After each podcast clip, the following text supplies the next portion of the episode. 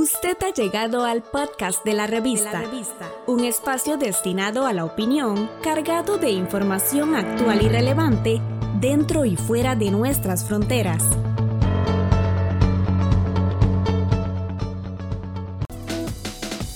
En nuestra serie Sociedad al Día, el doctor en biometría forestal y estadísticas Edgar Gutiérrez Espeleta.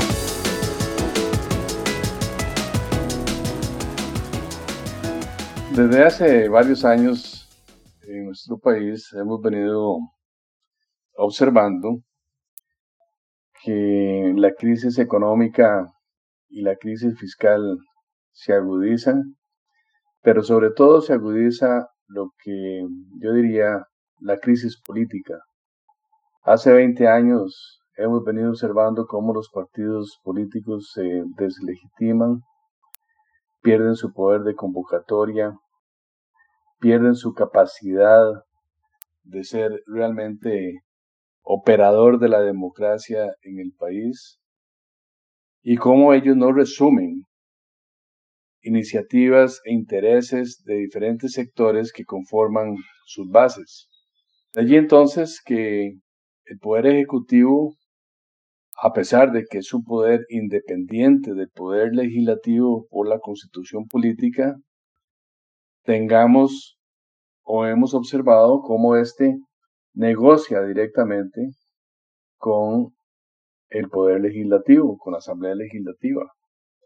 Me acuerdo en administraciones pasadas que diputados, algunos diputados llegaban y decían de que ellos hacían lo que el presidente les dijera y supuestamente constitucionalmente son dos poderes independientes. En el pasado pasado el Poder Ejecutivo negociaba con los partidos políticos, porque son los partidos políticos los que realmente operan la democracia. Y el Poder Ejecutivo tenía un diálogo permanente con esos partidos políticos cuando efectivamente eran partidos políticos. Había una estructura, había un ideario, había una juventud fuerte y había, había militancia que hacía que esos partidos realmente representaran intereses de diversos sectores que conformaban esa militancia. Eso lo perdimos, lo perdimos totalmente en el transcurso de estos 20, 25, 30 años. Y al carecer nosotros de esos operadores de la democracia, nos encontramos entonces con que se requiere que ese diálogo social o, el que sustenta lo que es el pacto social tenga que darse ya no con los partidos políticos, sino con sectores, con grupos de interés, con grupos comunitarios, con eh, estudiantes, en fin, con una diversidad de sectores y de, de segmentos de la población que tiene, por supuesto, intereses totalmente contrapuestos y no alineados, por llamarlo de alguna forma. Y por lo tanto, produce esa, esa crisis, digamos, en, en la construcción del colectivo del ideario colectivo que sustenta, digamos, la sociedad costarricense o una sociedad en general. Esto no es solamente, eso no ocurre solamente en Costa Rica, sino que también lo vemos en todo el mundo. Y lo vemos en todo el mundo y, en algunos países inclusive está mucho más radicalizado que lo que observamos aquí en el país. El punto es de que hemos llegado a donde estamos, a un gobierno que lamentablemente no ha establecido mecanismos de diálogo efectivos y directos y transparentes con los distintos sectores y donde no ha habilitado y exigido ese compromiso o ese, ese, esa, ese requerimiento necesario a los partidos políticos. Se cree de que todo se tiene que cocinar, entre comillas, en la Asamblea Legislativa y que la Asamblea Legislativa tiene que apoyar proyectos que surjan del Poder Ejecutivo y en ese vaivén obviamente, estos partidos políticos no juegan ningún papel y por lo tanto son los actores, los sectores y los grupos de interés, sindicatos, cámaras empresariales, etcétera, que empiezan a ser protagonistas del diálogo, de ese, entre comillas, diálogo nacional. Eso es preocupante, ¿por qué? Porque obviamente es dificilísimo poner o lograr una agenda común, una agenda de consenso, cuando hay tanta diversidad de intereses. Y eso lo que lleva es precisamente a una deslegitimación, no solamente de los partidos políticos per se, sino precisamente también del Poder Ejecutivo. Hemos oído en los últimos días, por ejemplo, cómo sectores para mí que abusan de la, de la libertad de expresión, pero prácticamente diciendo el que derrocar al presidente. El presidente tiene que irse. Una falta de respeto por la institucionalidad que se motiva precisamente en que esta institucionalidad política no responde precisamente a estas coyunturas necesarias en la democracia que permitan, digamos, la consolidación institucional per se.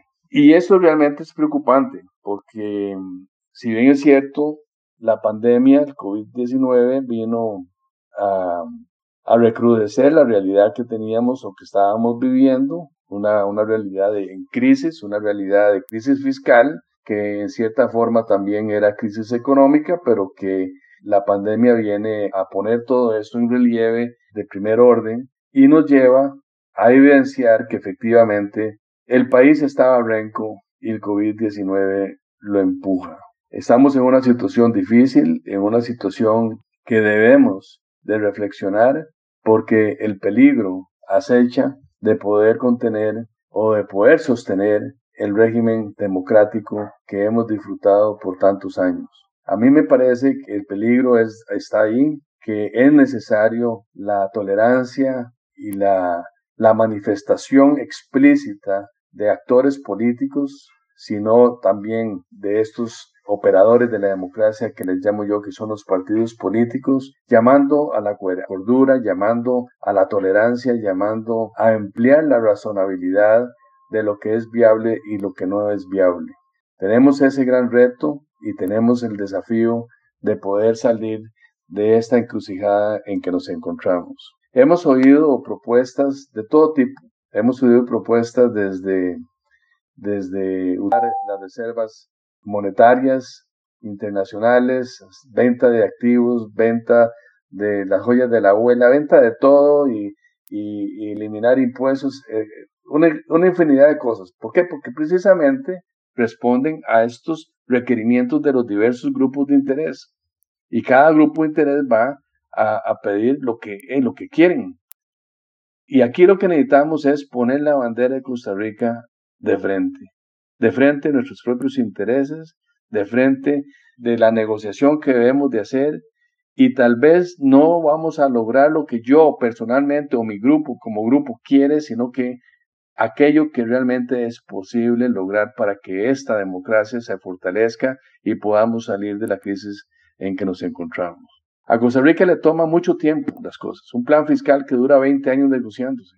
Todavía no tenemos bien constituido las alianzas público-privadas para desarrollar proyectos en público, el proyecto de concesión de obra pública, un, un, instrumento, una herramienta que la tenemos a nuestra disposición, es prácticamente imposible llevarla adelante por las apelaciones que son un deporte en este país y por la forma de manejar esta gran herramienta.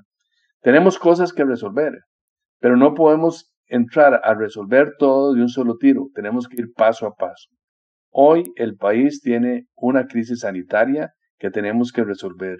No podemos seguir teniendo tantos costarricenses que se mueran. Y tenemos que apoyar a la clase trabajadora porque ella es la que sostiene la economía nuestra, la economía nacional, y es la que pone a trabajar al país. Y hay que apoyarla, y hay que cuidarla, y hay que darle los instrumentos para que efectivamente tengan una buena higiene y un buen cuidado sanitario. Pero también tenemos que facilitarle a la empresa privada que pueda también insertarse de nuevo en el mercado de una forma agresiva, facilitando los créditos blandos y facilitando precisamente algunas cosas que ya hemos logrado, como la reducción de las tasas de interés o la reducción de los pagos de los datáfonos o cosas como de ese estilo para que efectivamente no tengan tanta carga que hacerle frente. Por ejemplo, una cosa que tenemos que revisar es eh, eh, la planilla del Seguro Social, que lamentablemente ahí se cobran impuestos que no deberían de estar ahí, pero bueno, son cosas que tenemos que sentarnos y, que tenemos que discutirlas. El punto es que como costarricense Necesitamos reflexionar y necesitamos que efectivamente los partidos políticos otra vez pongan sus barbas en remojo y se reactiven, rejuvenezcan ese el diario político y que efectivamente empiecen a convertirse en esos catalizadores de intereses de los distintos grupos de interés para que efectivamente el gobierno, el poder ejecutivo pueda tener interlocutores válidos que permitan negociación hacia, hacia adelante. Las manifestaciones que hemos visto de insolencia, de, desobediencia prácticamente civil, no son la vía, la salida de esta crisis. Los egos que hemos visto también en la prensa a raíz de las manifestaciones que hemos tenido durante estos últimos días, no es la salida, no es la salida para, para la crisis. La crisis la sacamos cuando todos pongamos la bandera de Costa Rica sobre la mesa y negociemos por proyectos viables, por soluciones que realmente beneficien al mayor número en este país y que realmente cuiden esta democracia que tanto hemos disfrutado eh, en los últimos 50 años. Edgar Gutiérrez Espeleta Estamos en las plataformas de Spotify, Apple Podcast, Google y Anchor como la revista. La revista.